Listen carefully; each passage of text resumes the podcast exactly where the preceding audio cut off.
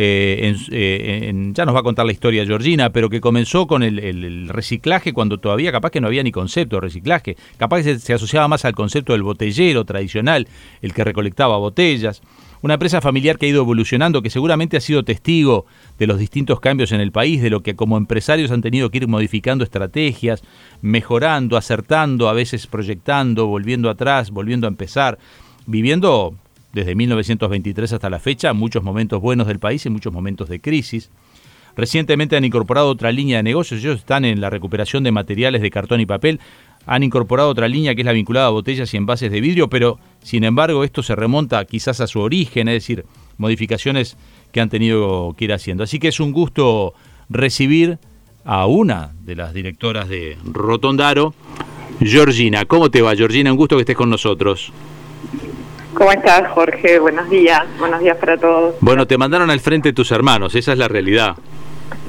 Sí, salí sorteada. Saliste sorteada, pero todos escuchando. Bueno, un gustazo tenerte con nosotros acá, porque en realidad Rotondaro es una empresa que tiene larga data y que quizás no todo el mundo la conoce, por lo cual me gustaría que me dijeras que, para arrancar, ¿qué es Rotondaro como empresa? Definilo vos, porque yo ya algo la presenté, pero ¿qué es Rotondaro como empresa?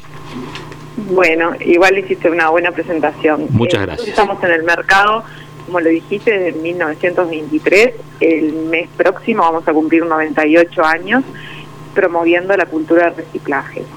La empresa comenzó con nuestro bisabuelo, que tal cual como lo expresaste, eh, era un depósito que se juntaban botellas de vidrio, eh, se, separaban y bueno, se volvían a vender.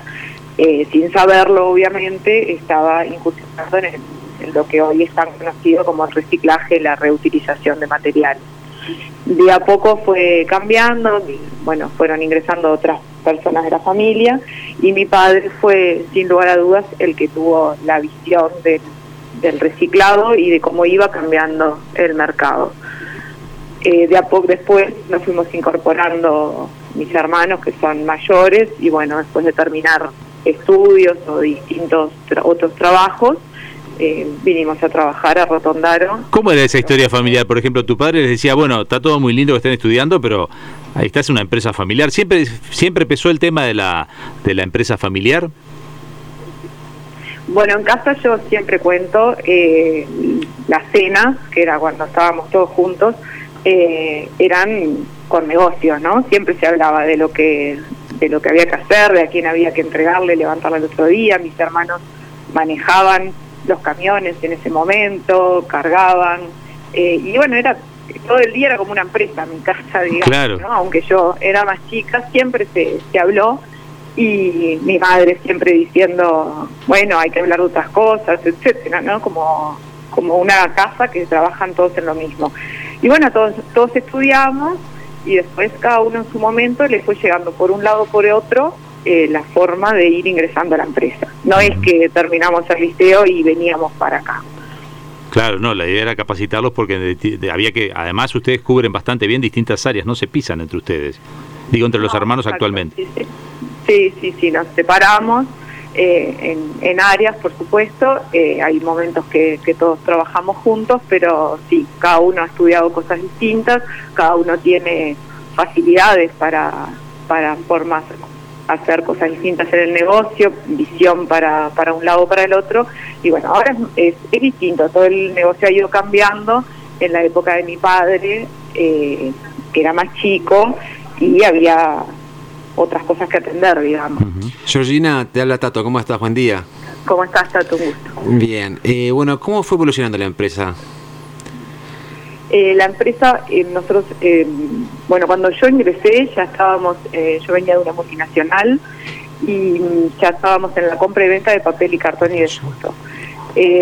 las botellas, que era lo que inicialmente tuvimos varios depósitos y nos fuimos mudando de barrios, al cierre de Cristalerías del Uruguay, nosotros tenemos un lavadero de botellas. Este lavadero tuvo que, bueno, pues teniendo menos trabajo de la mano del cierre de cristalerías. Entonces, eh, mi padre y uno de mis hermanos vio el nicho de, compra y venta de papel y cartón, que es eh, mayormente a lo que nos dedicamos hoy, las empresas. Claro. Eh, es que debe haber sido un cimbronazo el cierre de el cierre de esa empresa, ¿no? De lo que era cristalería, porque claramente... Sí.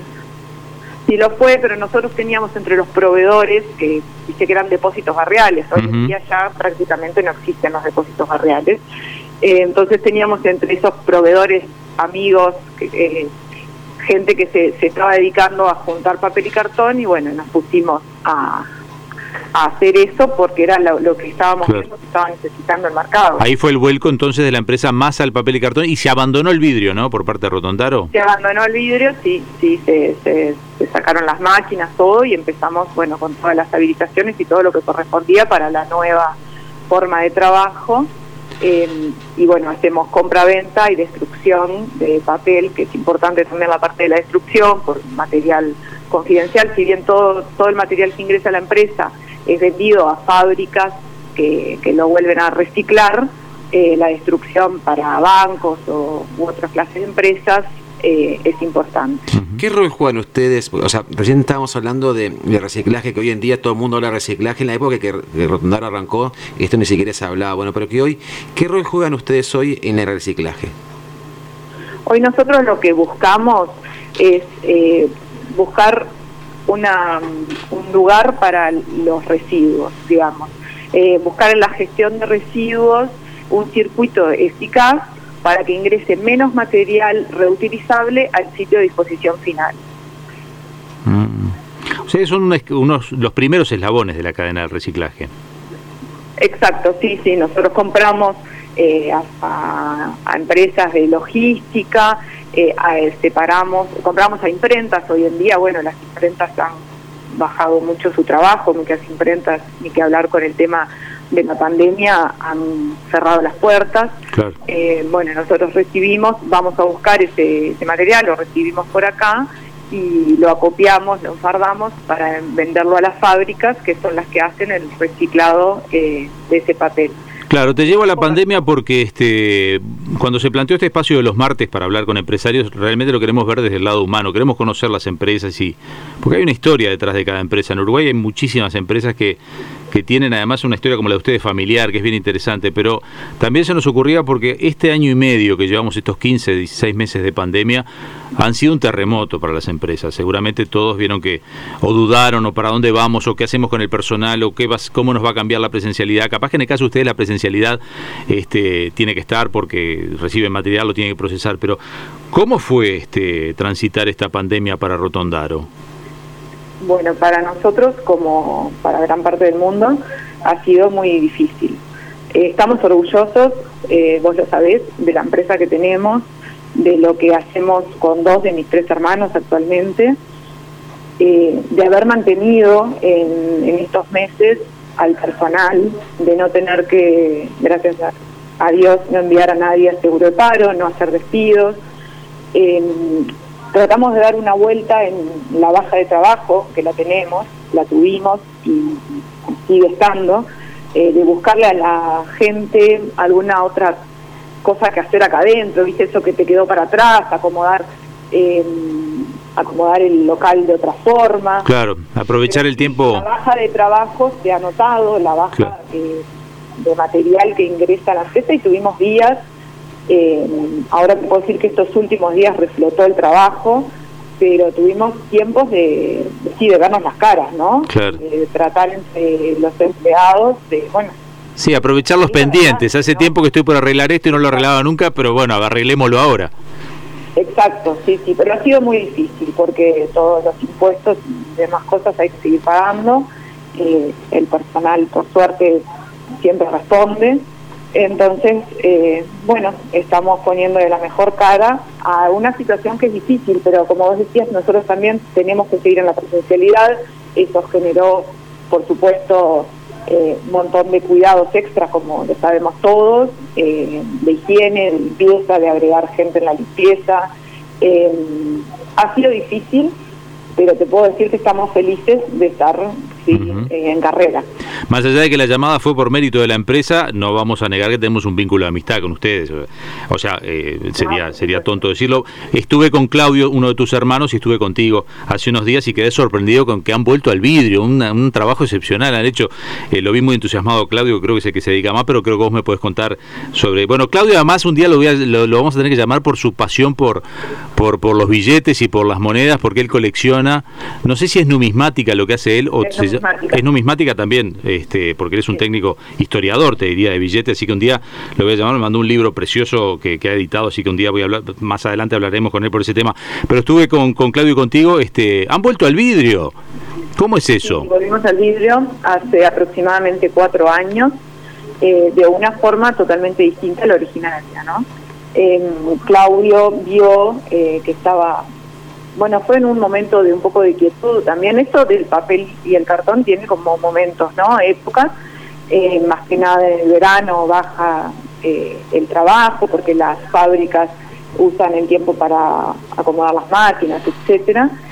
bueno, y ahí Claudio que le gustaban y, y, es el que más contacto había tenido con las botellas, si bien Bruno también, también lo tiene y le encantan, eh, bueno, aprovechamos contactos que teníamos con fábricas en Argentina y vimos ahí un nicho y empezamos a importar botellas y frascos.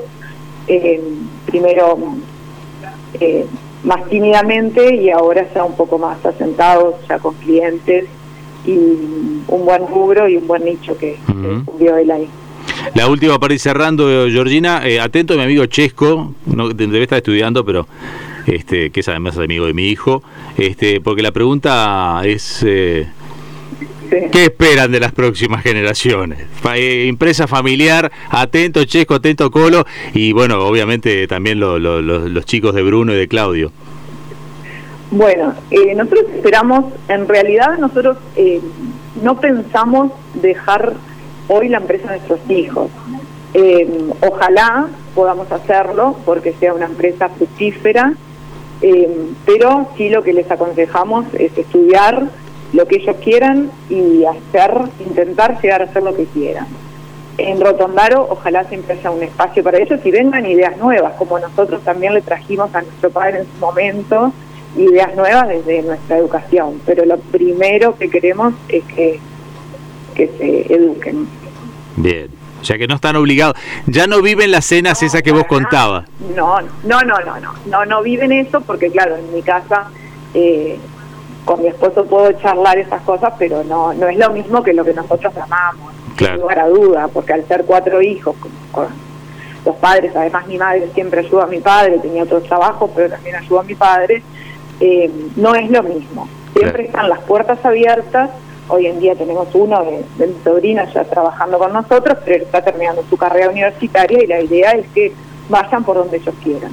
Ojalá traigan ideas nuevas y puedan hacer que Rotondaro siga existiendo por muchísimos años más. Bueno, muchísimas gracias por hoy, Georgina. Sé que este Sé que esto de, de, llamarte por teléfono cuando hablamos habitualmente no te pone tan nerviosa, pero estuviste fantástica. Así que muchísimas gracias por, por hoy. Saludos al resto de la patota de los Rotondaros y ya nos veremos. Un beso, Georgina. Bueno, gracias a todos. Saludos por ahí. Gracias, gracias. Bueno, la gente de Rotondaro allí contándonos la, la historia de una empresa de 1923 hasta ahora, bien interesante. Y los martes vamos a tener este espacio.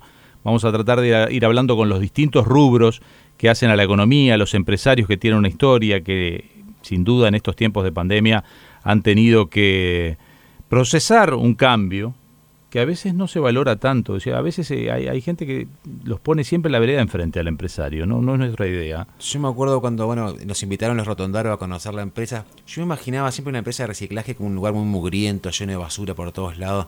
Y, me, impactó la limpieza, la pulcritud, el orden todas las cosas almacenadas en sus contenedores respectivos. El piso se podía comer en el piso sin plato, una cosa de loco, la verdad que... Claro, porque esto es una empresa seria. Claro, uno a veces tiene ese concepto, sí, de, lo que ve el reciclaje. Este, porque tuve la, la, montaña de mugre, de basura, de reciclaje, bah, esto es todo igual. No, no, no. Realmente digo, una empresa de verdad seria como debería de ser. Creo que Rotondaro tendría que hacer un poco el norte para esa empresa. Quien mira últimamente documentales en Netflix de estos catastróficos de que se está terminando el mundo, empresas como Rotondaro son las que nos dan un poquito, un halo de esperanza de que eh, no nos terminamos sumergiendo en plásticos y vidrios y basura y cosas. En una partecita de todo lo que hay que hacer, ¿no? Bueno, pero es por ahí, claro. es por ahí que se va hacia bajar la cantidad de CO2 en No, la atmósfera y un millón de cosas de las que nos van mostrando a través de estos documentales que estamos muy mal. Sí, Entonces de empresas como esta están Sí. por el buen camino. No sé, no sé si ellos tienen la cifra, pero está interesante para averiguarlo, porque en realidad, este, más allá de los esfuerzos, se recicla muy poco. Seguimos siendo sociedades que consumen y desechan, o sea, porque lo que siempre se busca es que se trate de desechar la mayor cantidad. Yo no me acuerdo ahora las cifras de lo que se gastaba, ya solo en Uruguay es una millonada la plata que no se recicla, es decir, la cantidad de basura que se quema, se tira, se que, que no se aprovecha, ya sea, ellos no hacen toda la cadena, ellos hacen cartón y plástico y ahora este, están en, en tapa de vidrio pero no reciclado. O sea, pero tenés los plásticos, nylon y todo lo demás que seguramente alguien también recicla. Por FM Hit, un periodístico a tu medida, con Leonardo Luzzi, Jorge Gatti, Diego López de Aro y Andrés Fariña.